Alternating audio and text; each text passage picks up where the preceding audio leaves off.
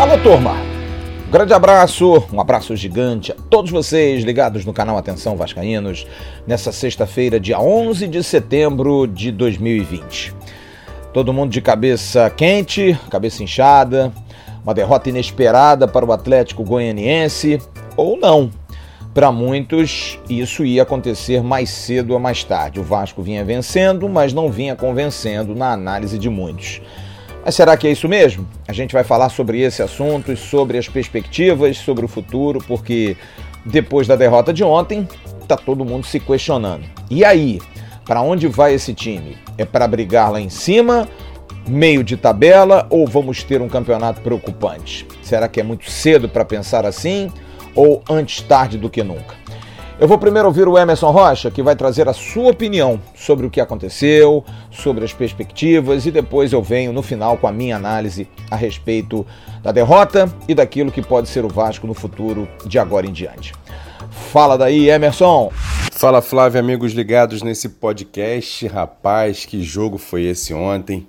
Vasco atuando muito mal contra a equipe do Atlético Goianiense, que é uma boa equipe, mas nada de muito é, tão dramático assim para o Vasco jogar tão mal e ser surpreendido. Na verdade, o Vasco foi muito surpreendido pelo Atlético Paranaense, principalmente no setor direito de ataque deles. O Vasco deixou a desejar no começo do jogo. Eles tiveram boas oportunidades.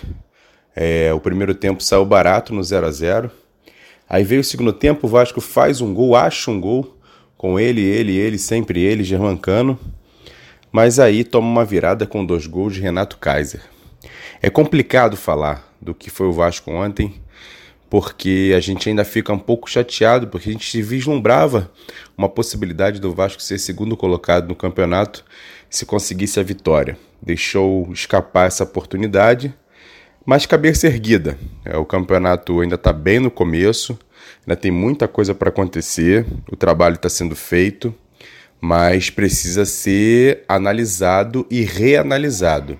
Tem algumas coisas que o trabalho dá para melhorar. A gente não pode dizer também que está tudo terra arrasada, que o Vasco é, precisa mudar tudo, não é isso. Mas algumas mudanças precisam ser feitas. É, eu começo pelo lado direito do Vasco.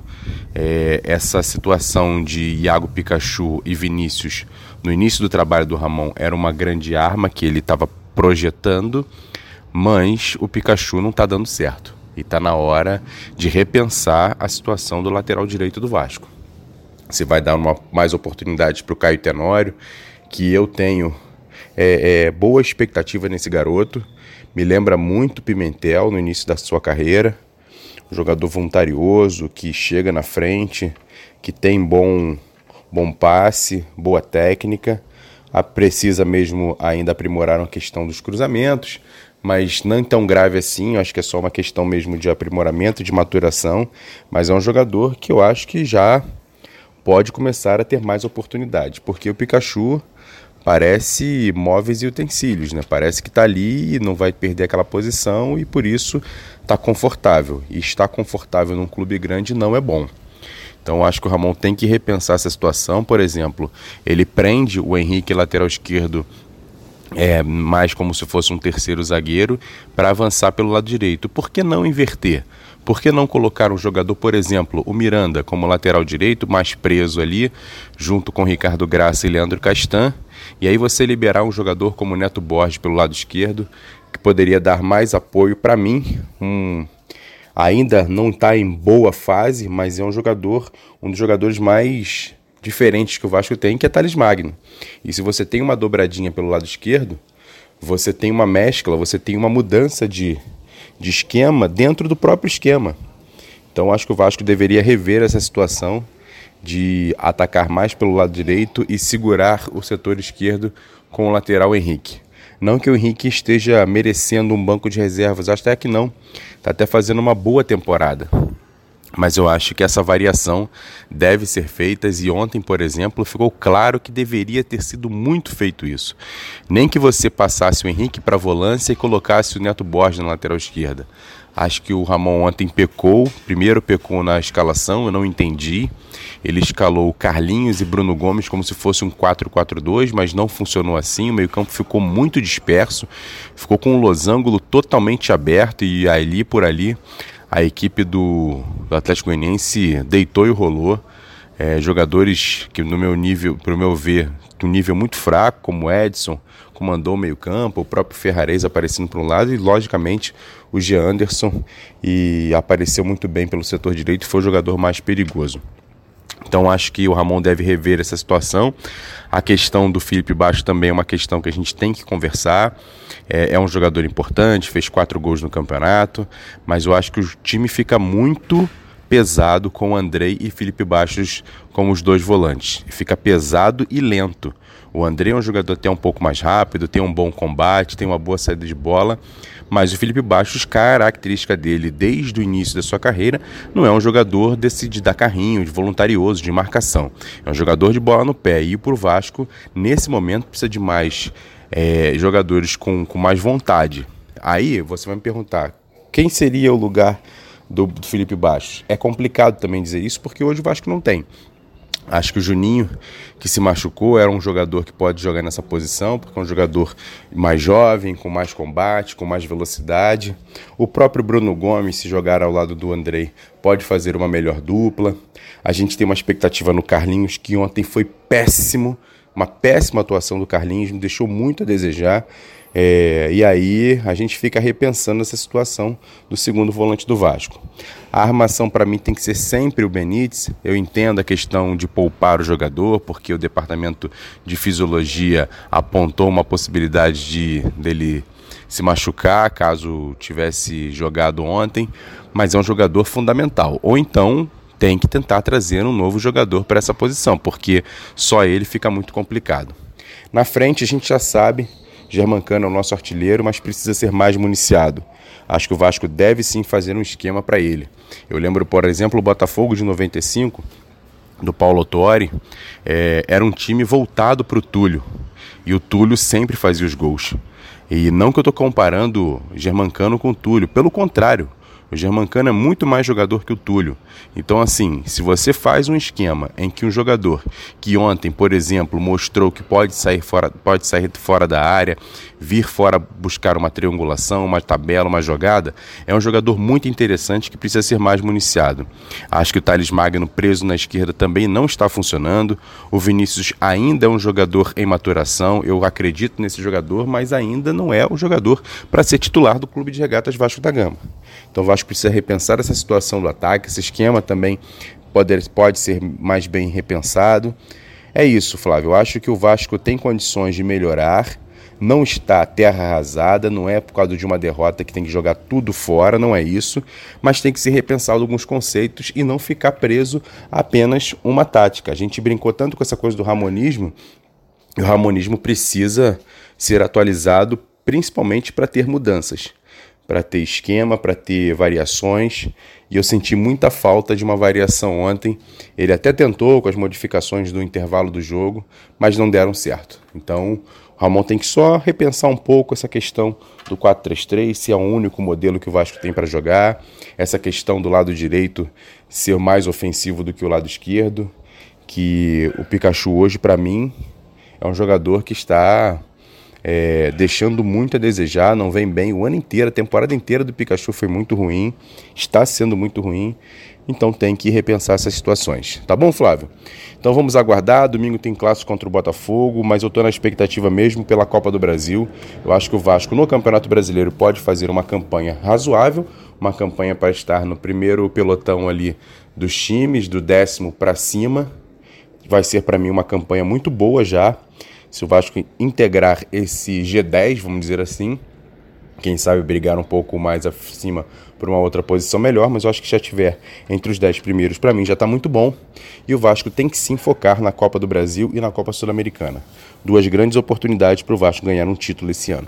O que vai ser muito bom, não só para o técnico Ramon Menezes, mas para o clube de regatas Vasco da Gama, que tem tudo para fazer essa campanha boa e manter como gigante do futebol brasileiro. Valeu, Flávio. Tamo junto. Um abraço. Valeu, meu querido Emerson Rocha.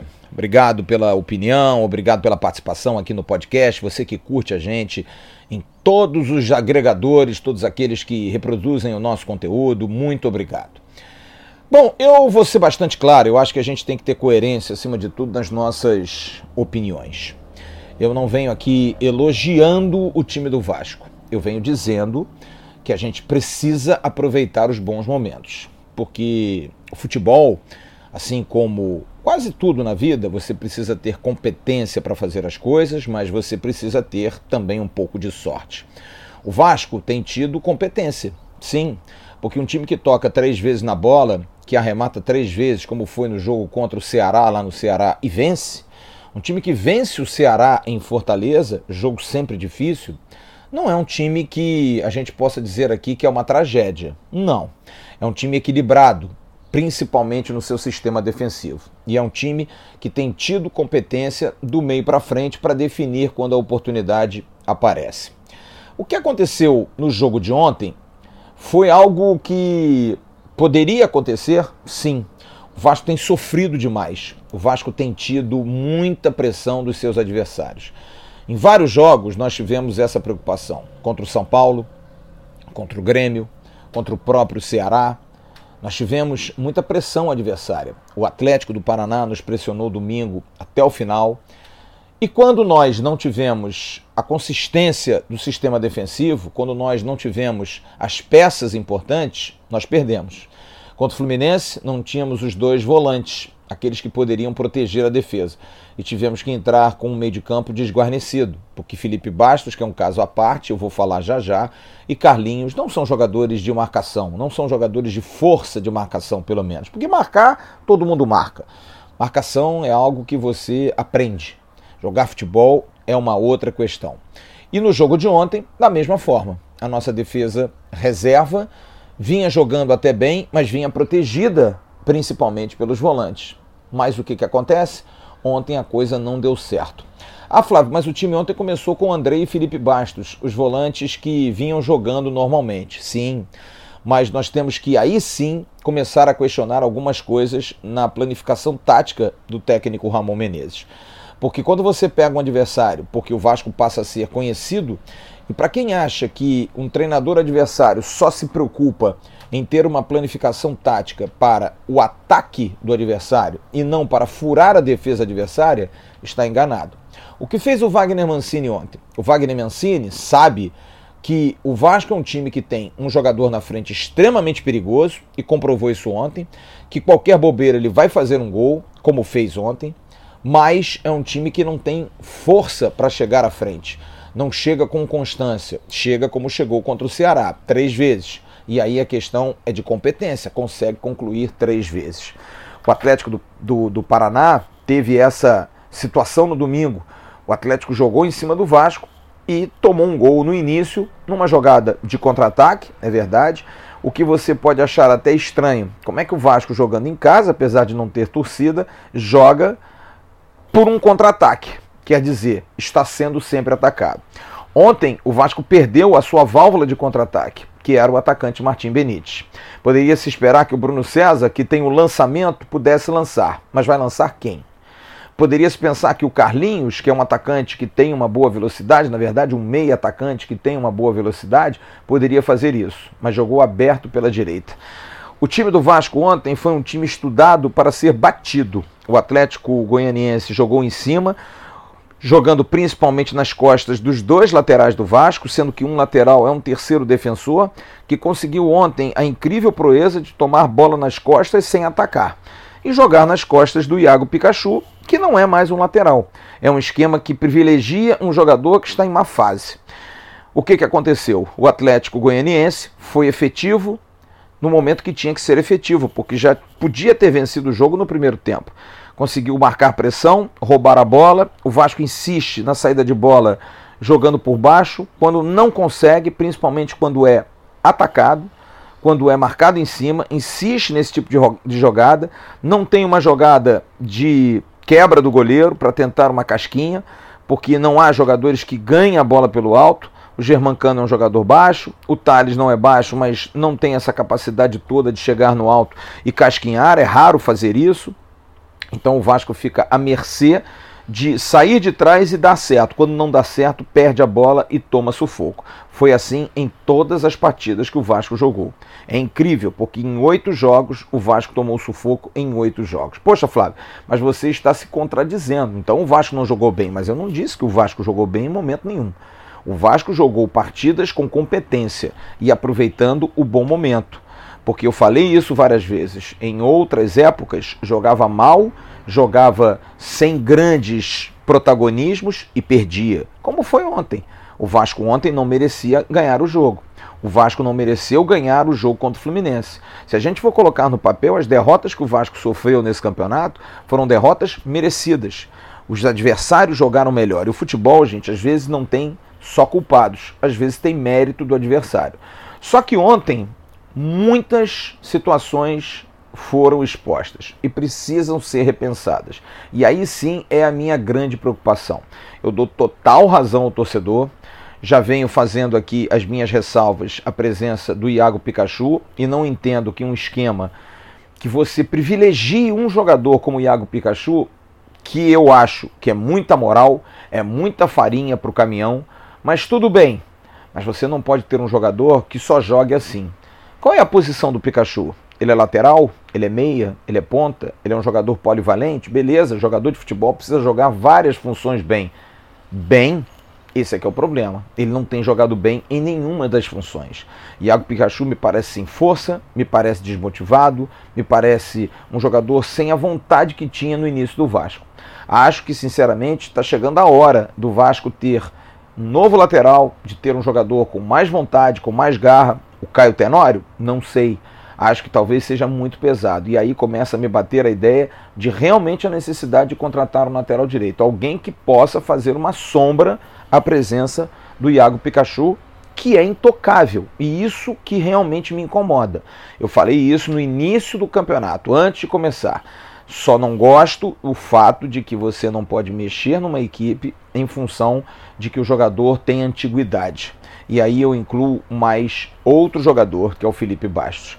Bastos não pode ser tirado do time com o argumento de que tem feito gols, com certeza. Não dá para você tirar um jogador como esse, mas precisa ser questionada a sua condição de partida, o quanto que no geral ele tem trazido de benefícios para o time. Tudo bem, ele faz os gols, tem feito, já fez quatro nesse campeonato brasileiro, mas o que, que de efetivo ele traz? Marcação? Não. Construção? Uma enfiada de bola? Um chute de fora da área, característica do Felipe Bastos? Zero. Bastos é um jogador que parece que joga uma pelada de final de ano. Ele olha, ele trota, ele toca de lado, ele não é competitivo pela idade, pode ser pela condição física, não acredito. Bastos é um jogador que fisicamente é muito bom, se cuida demais. Mas taticamente ele tem trazido grandes prejuízos.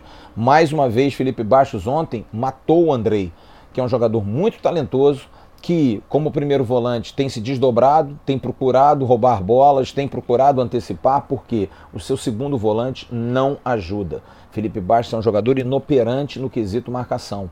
É um jogador que cerca, que olha, que não faz uma falta, não faz uma falta providencial. Faz faltinhas no meio de campo picadas. Então, Felipe Bastos e Pikachu, para mim, hoje são dois jogadores que precisam ser repensados. E aí eu vou para um terceiro, que é o Thales Magno. Thales Magno é um jogador muito talentoso, mas acho que o Thales Magno, ontem o Sorato falou isso na nossa pós-live, é, precisa repensar o seu posicionamento em campo. Ele precisa repensar aquilo que ele quer para o futebol se ele continuar jogando onde ele está jogando. Ele não tem a força para chegar no fundo, não é um atacante de força, é um atacante de talento não é um jogador com uma arrancada violenta, não é um jogador de velocidade, como por exemplo é o Neymar. Ele é um jogador de talento que precisa ser colocado num setor de talento. Acho que o Thales poderia jogar mais pelo meio, poderia jogar como um ponta de lança. Eventualmente caindo na esquerda, caindo na direita, mas para quem busca um camisa 10, talvez o Thales Magno seja esse jogador. Ou não. E aí você precisa repensar aquilo que o Thales pode dar ao Vasco. Será que o Thales Magno, em função das lesões, caiu de produção? Será que o Thales Magno, em função das inatividades, caiu de produção? Será que há o receio ainda do Thales Magno sofrer alguma lesão, por isso ele não consegue fazer jogadas que ele até fazia, apesar de que não eram as suas características? Porque a lambreta que o Thales Magno dá contra o Fortaleza, hoje eu não vejo o Thales Magno dando essa lambreta. Eu não consigo ver ele fazendo isso, porque ele vai ter que concluir a jogada. E ele me parece ainda sem essa força. É um menino, sem dúvida, mas é claro, também não dá para ficar nessa proteção de que é menino, menino, menino, para o resto da vida. Nós temos muito disso no Brasil. O Neymar, por exemplo, com 26 anos, 25 anos, fazia as suas besteiras, mas, mas ele é um menino, ele é imaturo. Não, gente, 25, 26 anos não é mais menino, já é um homem. Ele precisa tomar as suas decisões. Então, eu acho que o Thales precisa mudar o seu posicionamento e eu acho que o Ramon precisa enxergar isso, a necessidade desse, dessa mudança de posicionamento, porque senão o Thales Magno vai ser muito, mas muito massacrado pelo torcedor, pela mídia esportiva. Me preocupa porque o Vasco tem um elenco curto, mais uma vez, quando precisou do seu elenco, não deu certo. Não vai ter domingo contra o Botafogo novamente seus dois volantes, o Bruno Gomes expulso e o Andrei a princípio lesionado. Como é que vai fazer? De que forma vai poder armar esse time? Como é que vai conseguir montar uma equipe sem volantes? Porque vem aí o jogo com o Botafogo, vem quarta-feira o jogo da Copa do Brasil, que é um jogo que vale 1 milhão e 300, porque o jogo da volta vale mais 1 milhão e 300. E aí, como é que se faz? Ramon precisa pensar se o esquema com três defensores dá certo acho que precisa repensar isso. É um modelo de jogo que ele acredita por ter um lateral ofensivo. Ou então fazer o que falou o Emerson ontem: inverte o lado. Usa o lado ofensivo, o esquerdo, e posiciona três zagueiros. Talvez Miranda pela direita, Ricardo Graça e Leandro Castan, com o Neto Borges saindo. Faça o Neto Borges ser o novo Pikachu. Talvez a coisa possa andar, já que Neto tem essa facilidade, é um jogador que joga bem na frente, de repente é uma alternativa. Mas acho que a direção do Vasco precisa urgentemente pensar que o grupo precisa ser encorpado. E não é encorpado com jogador meia boca, não é jogador que venha para compor, precisa de jogadores que deem resultado. Até esse momento, Neto Borges foi o melhor. Carlinhos ainda não deu retorno e o Guilherme Parede tampouco está na hora de pensar. Ah, é muito prematuro, é muito desesperador. Não, não é. Mas acho que quanto mais cedo, melhor. O Vasco é o sexto colocado, mas precisa melhorar muito a sua condição de jogo. Não dá para ficar calcado somente na competência de três chutes a gol, três gols. Não dá para ficar também calcado na questão de sorte. Tudo isso faz parte do futebol, é mérito. Mas arrumar o sistema defensivo novamente, que se descontrolou pela constância de mudança de posições de jogadores, mas precisa montar do meio para frente um time capaz principalmente de municiar Germancano, porque com a capacidade que o argentino tem de fazer gols, não dá para ficar com um jogador tocando uma vez na bola, duas vezes na bola durante o jogo. Esse jogador precisa ser alimentado. Já que se privilegia um esquema para o Iago Pikachu, Vamos fazer um esquema para privilegiar o Germancano? Acho isso fundamental.